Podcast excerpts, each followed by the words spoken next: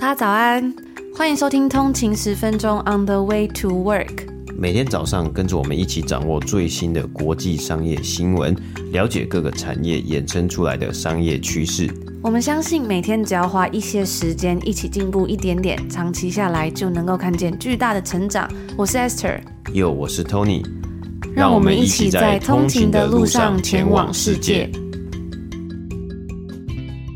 早安，今天是一月二十二号，星期一，欢迎回来通勤十分钟。大早安。那上个周末呢，好像是台湾的学测嘛，就是高中考大学的学测。所以我们的听众呢，普遍年纪应该都再大一点点，好像比较少高中生。但之前也有收到讯息过，就是好像有嗯学生然后收听我们的节目，然后呢在面试的时候，就是因为有听通勤十分钟，所以在教授问他问题的时候呢，就有答出一些最近刚好在听到的新闻。所以不知道我们有没有就是高中学生那？如果有的话呢，也祝福大家就是学测都考得不错。然后都表现得非常的好，距离学测或是职考呢，其实也好多年前了。我记得那时候在考试的时候啊，其实也都还蛮紧张的，就觉得说哇，是一个很天大的事情吧。但是呢，随着年纪慢慢长大，就会发现哇，其实人生真的是有非常非常多的挑战，但是也是这样关关难过关关过。所以嗯，不管大家在面对到这些困难的时候呢，心情如何，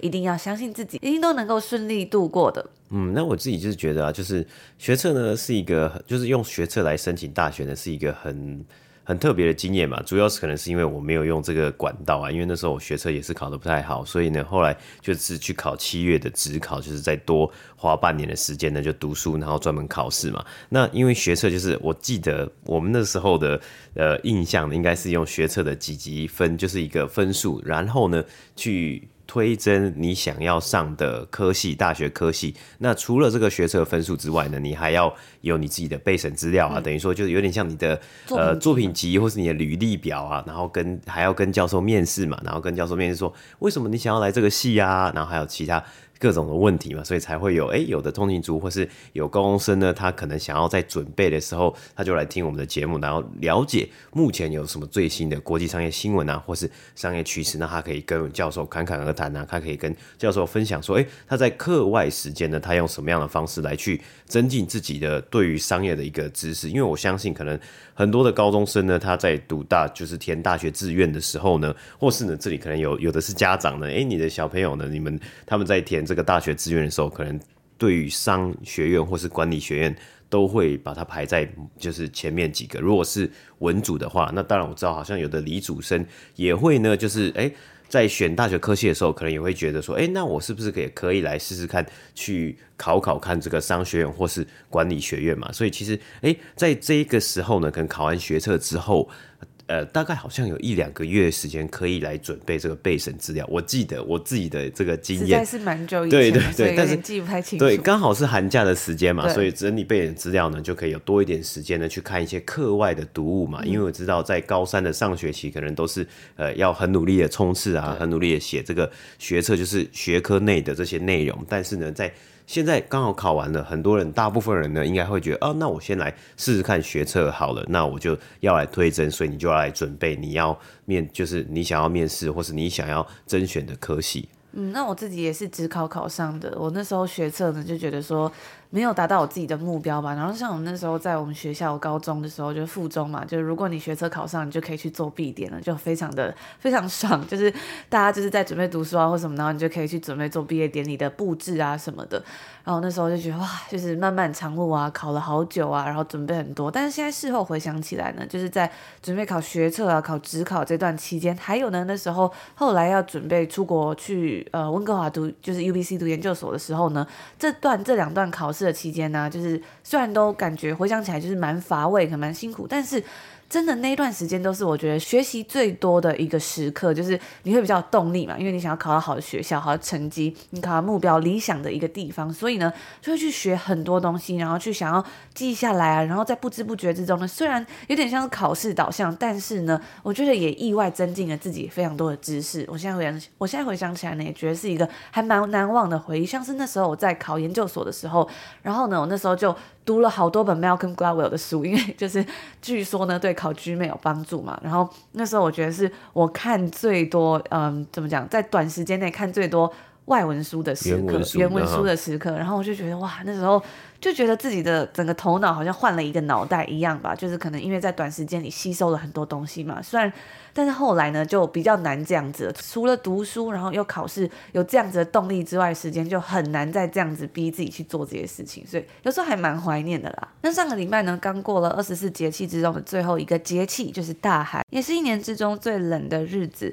蒋勋呢，在《岁月静好》这本书里面呢、还有谈到了有关于大寒，他就说。北国的岁末寒冬很安静，万物都像在沉睡。灰色阴翳的天空，灰色迷蒙的海，灰色仿佛失了缤纷色彩的城市，光秃秃的树。枝桠飞张，只剩下枯瘦骨骸的肢体，覆盖绿叶华服的姿态如此不同。我们或许不习惯赤裸裸的枝骸，没有一点掩饰，令人触目惊心。然而，那确实是生命真实的本质吧？听起来呢，冬天似乎很让人感到绝望，尤其是像是我们身处在加拿大多伦多呢，是一个非常寒冷的一个地方嘛。然后最近呢，我其实看到像是在西岸的温哥华也下起了大雪，所以很多地方呢都是白蒙蒙的一片。但是呢，其实不要忘记了，因为在过完了大寒之后啊，就代表春天即将来临喽。谢谢大家跟我们一起度过了春夏秋冬，也让我们一起期待美好立春的到来吧。最近呢，我在 After Hours 这个由三位哈佛教授所组成的 Podcast 节目之中，他们最新一集节目呢，就是在去年的最后一集了，叫做 Our Prediction for 2024。听。听到了他们对于二零二四年今年的几个分析预测，那我自己呢觉得真的非常的有趣，所以今天呢在星期一的节目就来重点整理一下，跟大家分享。那有关于这个我们今天讲到的这些东西呢，其实我也整理好了逐字稿，放在我们的官网上面，链接呢我会放在今天节目下面的 show note。大家如果想要深入了解一下的话，也欢迎可以就是点选我们的 show note 去看一下，或者是呢，其实今天讲到的所有内容都是我们在通勤精酿商业新闻电子报，就是。我们的呃一个免费商业新闻电子报的内容，文字版内容，然后里面还有附上一些连接，所以大家有兴趣的话，一样是可以点选我们的 show no 免费订阅哦。那有关第一个他们的预测呢，就是 OPEC 对于世界经济的影响将会更薄弱，随着能源的多元化，对石油的依赖降低，石油输出国组织 OPEC 可能会在二零二四年分崩离析，难以维持石油联盟的完整性。虽然主持人呢也承认啊，这项预测不一定会很准确，但是他们都都认为 OPEC 在全球经济之中所扮演的角色将会更加薄弱。嗯，这是一个蛮特别的一个呃，算是预测了。那当然，我觉得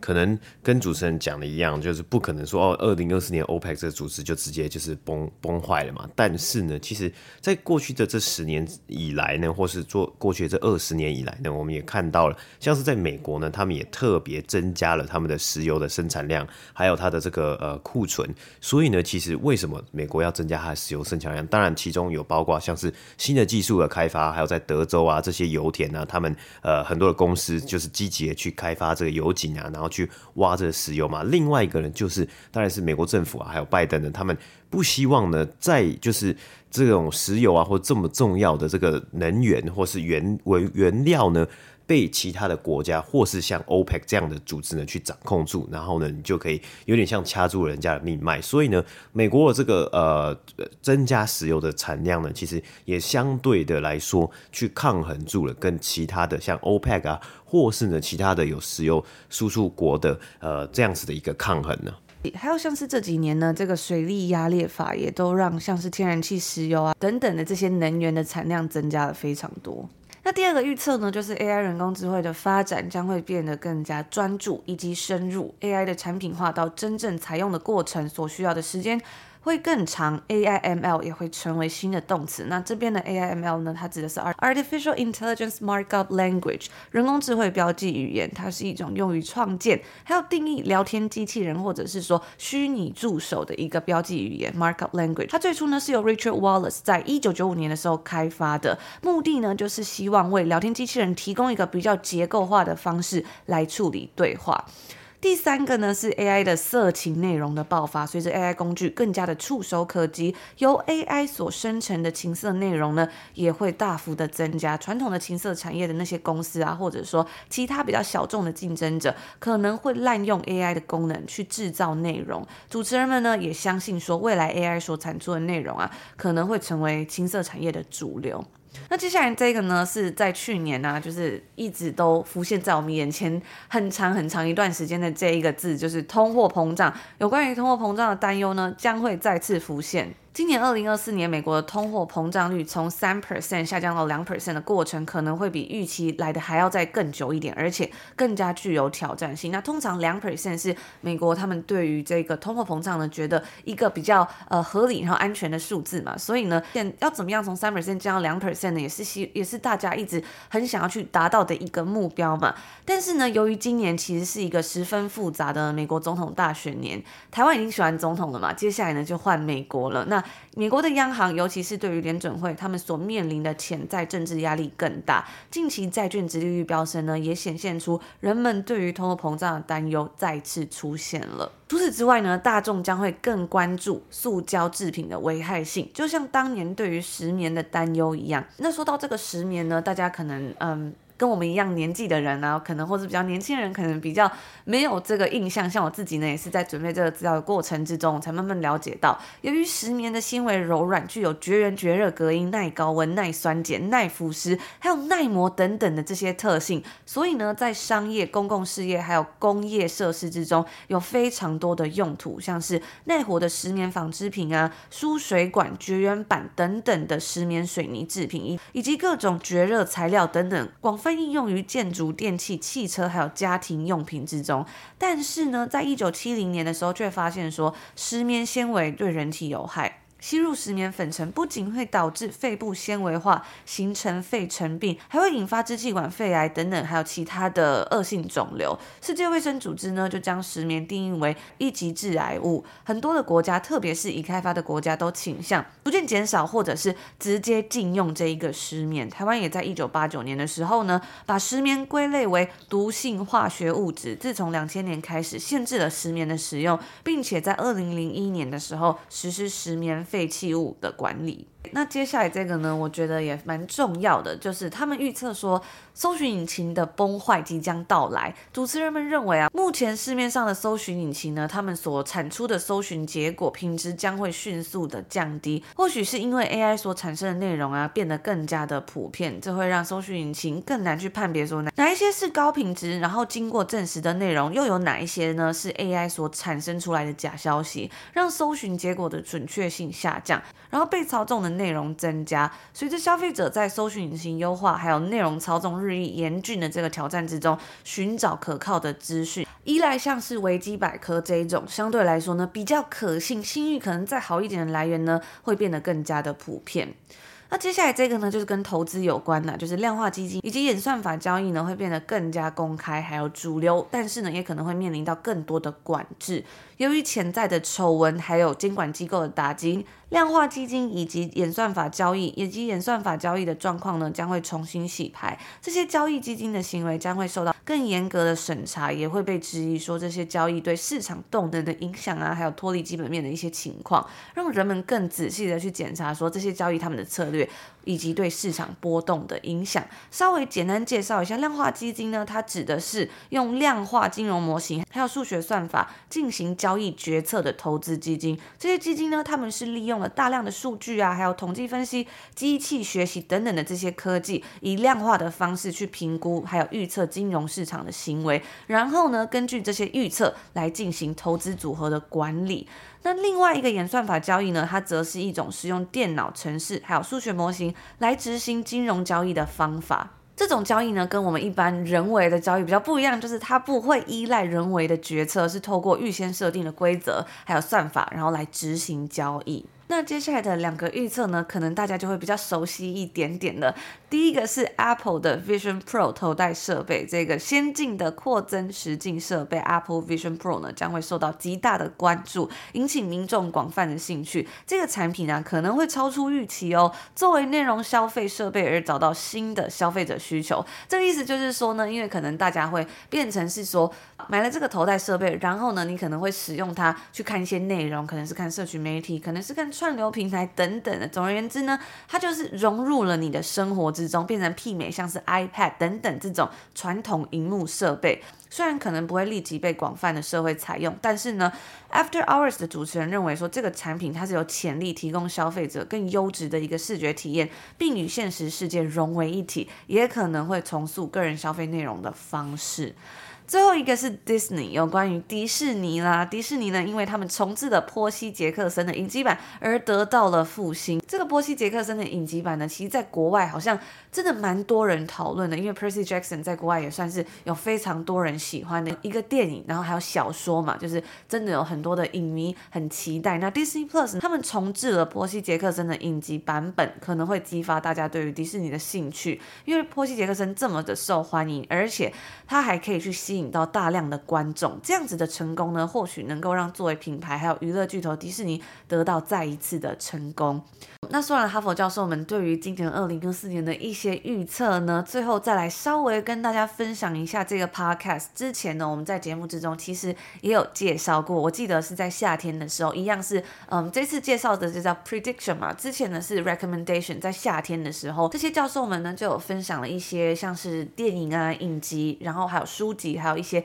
值得关注的内容，像是我记得在去年六月的时候，他们的那个夏日清单嘛，就他们建议的这个清单里。面呢，分享了一个《堪萨斯之歌》，就是一个影集，然后我最近也在看，我觉得也非常的喜欢，就是。我自己还蛮有共鸣的吧，就是那个女主角呢，她是因为姐姐生病了，好像得癌症吧，所以她回到她的家乡，就是在嗯 Kansas 这个地方，相对来说呢，可能比较乡村一点点的地方。然后对她自己而言呢，她本来可能在别的地方生活，要重新回到这里，然后面对到家人、朋友，或者是可能她以前还没有解决的一些情绪吧，所以对他来说呢，也是很辛苦的一段路。这种时候在看的时候，我就会想到说，对我自己而言呢，像是我们现在也是移民到加拿大。嘛，所以我们自己呢，每一次可能在回台湾的时候，都会有不一样的心境。我在看这部片的时候，我觉得还蛮有共鸣的，就分享给大家。嗯，那回到这个 podcast After Hours，它是有三个哈佛教授，他们通常在每一集是会邀请不同的来宾来聊天的啦。主题都是时下最热门的经济、政治，还有各种内容。每一次大约是一个小时，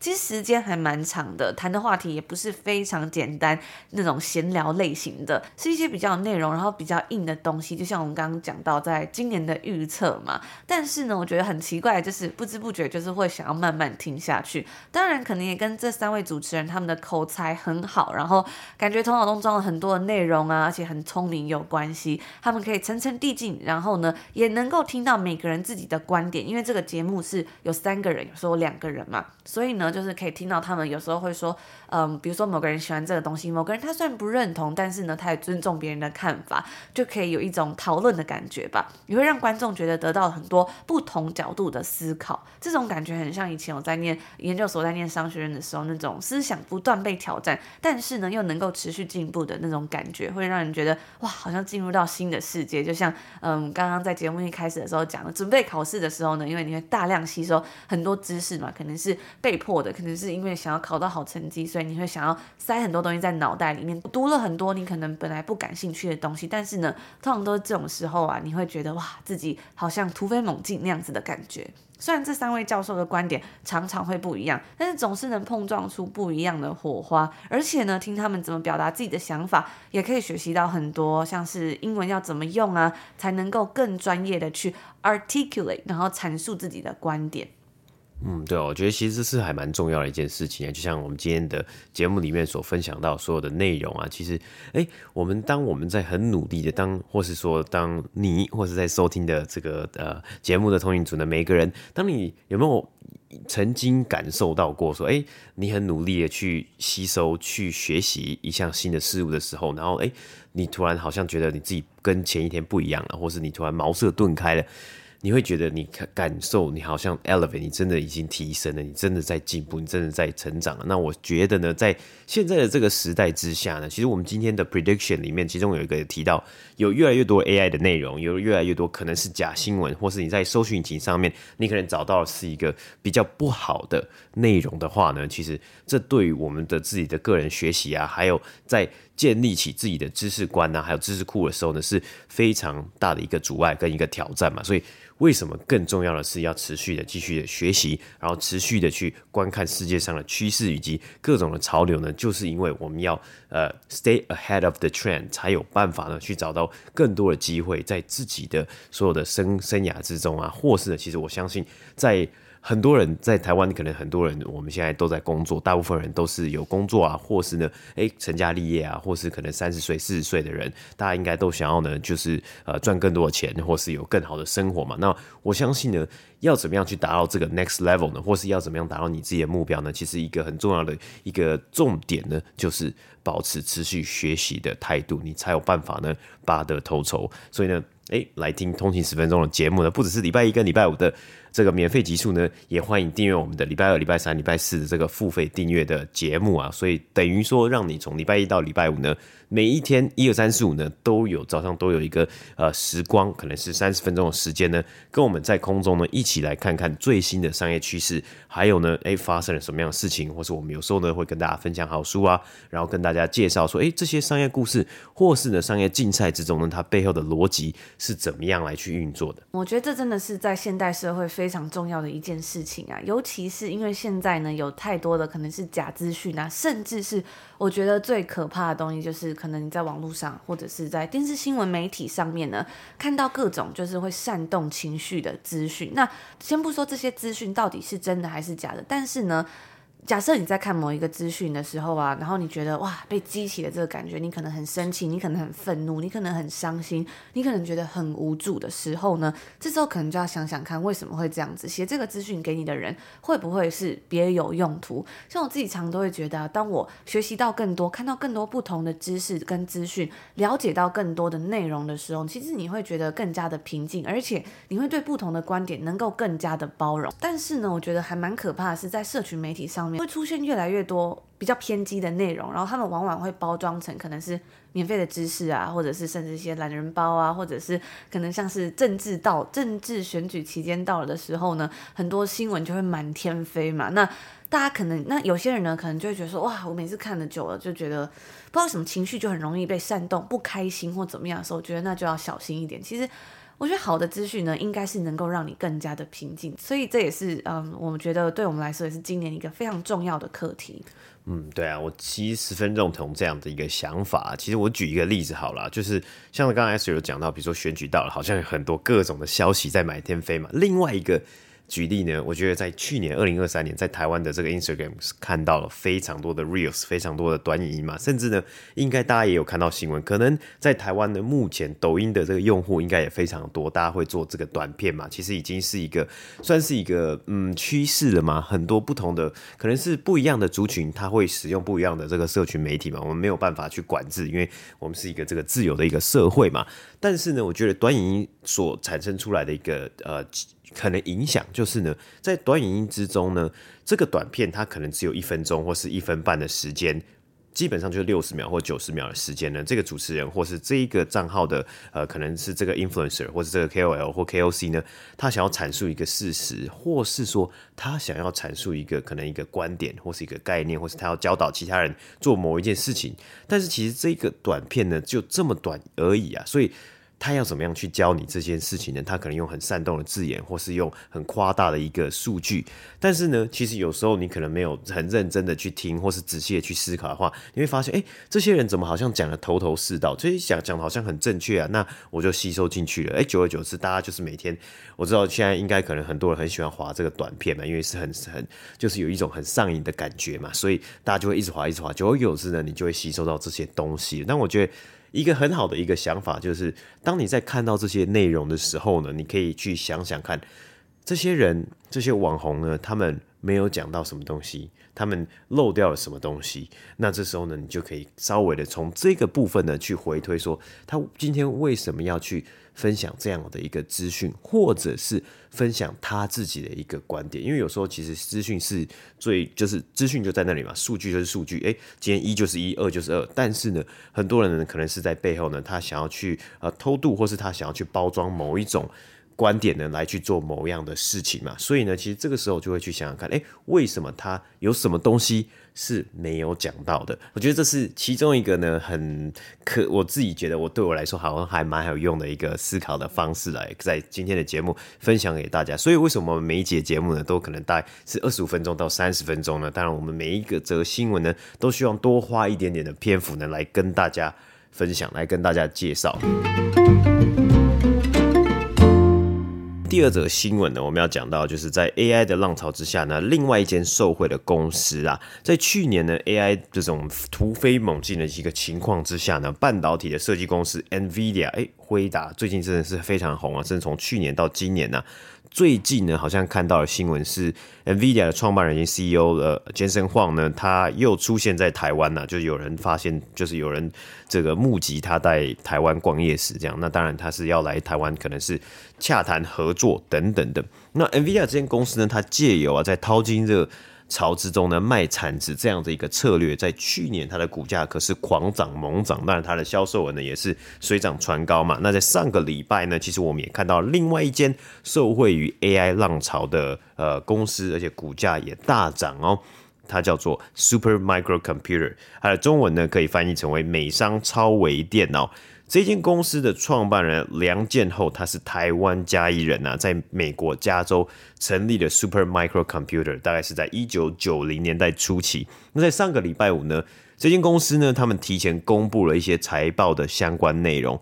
主要呢，最重要的重点就是他们上调了他们在去年原先给出的最新这一季的财务预测。那他们的股价呢，也在上个礼拜五的交易日当天暴涨了将近三十六个百分比啊。那原先呢，Super Micro Computer 他们的公司的预期啊，截止于去年十二月底的季度营收范围是在二十六亿到二十九亿美金之间。那上周五呢，他们上调营收预期啊，直接涨到了三十六亿美金左右啊。等于说呢，如果从去上之前给出的这个范围二十六亿到三十六亿呢，是差十亿啊，甚至如果是之前最好的一个情况，二十九亿到三十六亿也是增加了七亿美金啊，然后获利的表现预期呢也高于了分析师的预估啊，所以这样子的一个哇，给大家一个 surprise 呢，也让 Super Micro Computer 或是美商超微电脑的股价在上周五当天呢狂涨猛涨啊。不只是上周五当天，其实 Super Micro Computer 在二零二三年的股价呢，就大涨了两百四十六个百分比啊，二零二二年上涨了八十七 percent 啊，二零二三年。整个标普五百指数呢，其实也没有上涨这么多嘛，大概是在二十四点二三 percent 啊。那在二零二二年就别说了，整个股市呢其实是下跌的。所以 Super Micro Computer 它的股价呢，在过去几年甚至过去五年，它的这个上涨幅度啊，可以跟 NVIDIA 相比啊，非常非常的夸张啊。那这间公司它到底是在做什么的呢？其实这间公司最主要的服务或是它的产品呢，就是生产伺服器，提供给其他的公司作为数据储存。网站以及训练目前最热门的 AI 演算法等这些用途，除了提供硬体设备，这个伺服器是一个硬体设备嘛？Supermicro 呢，他们近年来也积极的研发软体，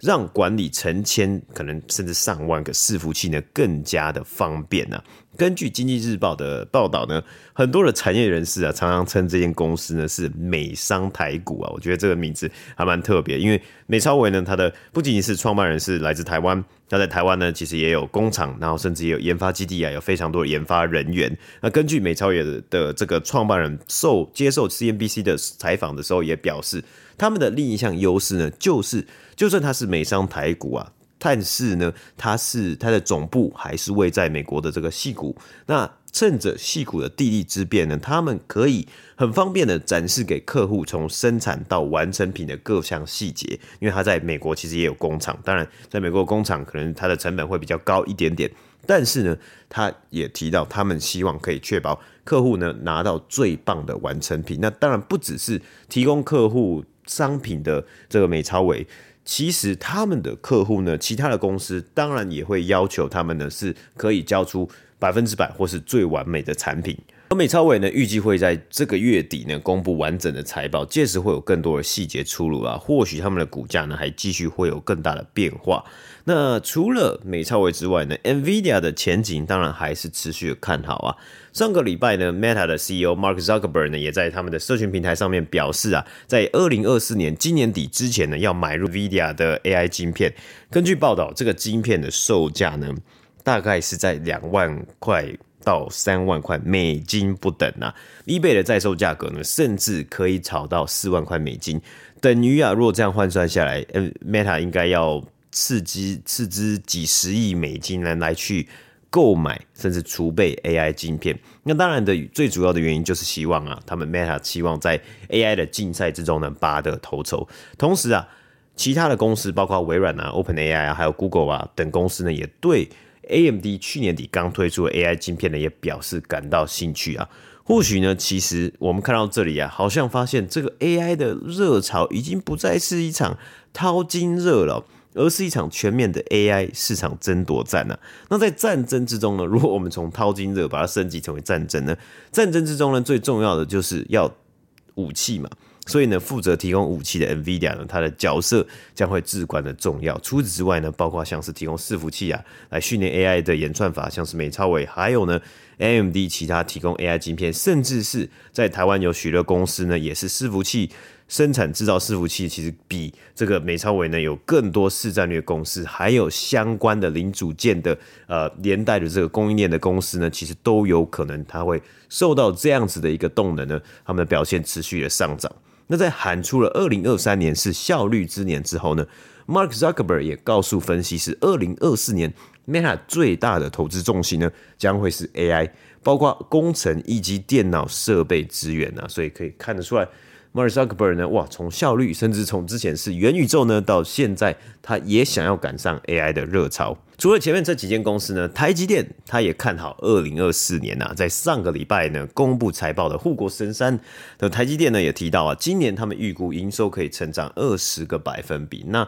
在去年呢，其实去年一整年他们的营收比起前年呢、啊、是有所下滑。之后呢，智慧型手机市场有可能在今年会反弹，以及呢 AI 的持续发展呢，将会有助于台积电的晶片代工业务啊。同时，台积电的股价呢，也在上周五呢大涨了六个百分比啊，重新回到了超过两六百块台币以上。那以上呢，就是我们今天星期一要跟大家分享的内容啦。祝大家今天有一个愉快的开始，美好的一天。那也欢迎追踪我们的 IG 账号 on 的一个底线 Way to Work，了解更多我们的内容哦。那我们就明天见喽，明天见，拜拜。拜拜。